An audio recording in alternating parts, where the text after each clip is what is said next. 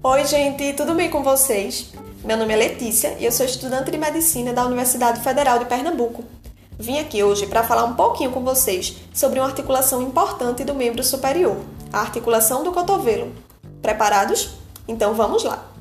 A articulação do cotovelo é uma articulação sinovial do tipo gínglimo ou endobradiça, situada 2 a 3 centímetros inferiormente aos epicôndilos do úmero.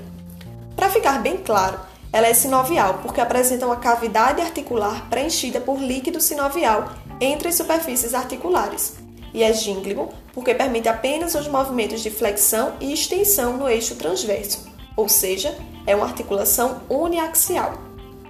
A articulação do cotovelo é o local onde o húmero vai se articular com a una e com o rádio. Sendo assim, é na verdade formada por duas articulações: a articulação húmero-ulnar, cujas superfícies articulares são a tróclea do húmero e a incisura troclear da una, e a articulação húmero-radial, cujas superfícies articulares são o capítulo do húmero e a cabeça do rádio. Todas essas faces articulares são cobertas por cartilagem hialina e são mais congruentes quando o antebraço está fletido em ângulo reto. Até aqui tudo certo? Pois bem, as articulações húmero-ulnar e húmero-radial juntas formam uma das articulações mais congruentes e, portanto, mais estáveis do corpo.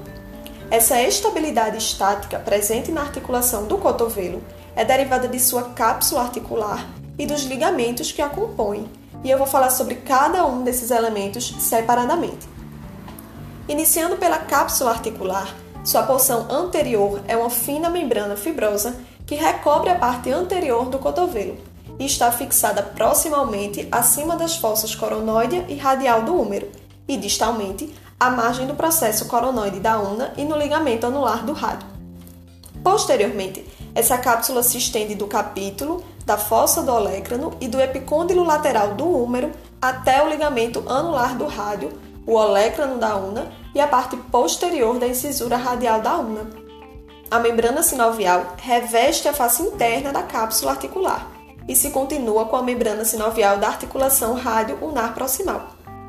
Nesse ponto, é importante destacar que tanto a porção anterior quanto a porção posterior dessa cápsula são fracas e serão fortalecidas de cada lado por dois ligamentos, o ligamento colateral ulnar e o ligamento colateral radial.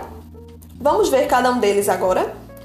O ligamento colateral ulnar é mais medial e corresponde a uma espessa faixa triangular, dividida em partes anterior, posterior e inferior, unidas por uma região fina. A porção anterior é a mais forte e mais rígida das três.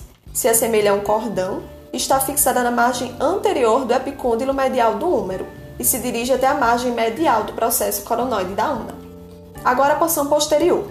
Ela é mais fraca, se assemelha a um leque, está fixada na parte distal e posterior do epicôndilo medial do húmero e na margem medial do olécrano. É importante saber que a porção anterior é tensionada quando a articulação do cotovelo é estendida, enquanto que a porção posterior é tensionada quando a articulação do cotovelo é fletida.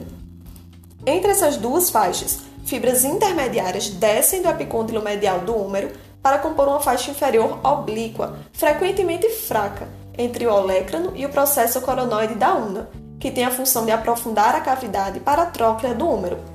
Tranquilos quanto ao ligamento colateral ulnar?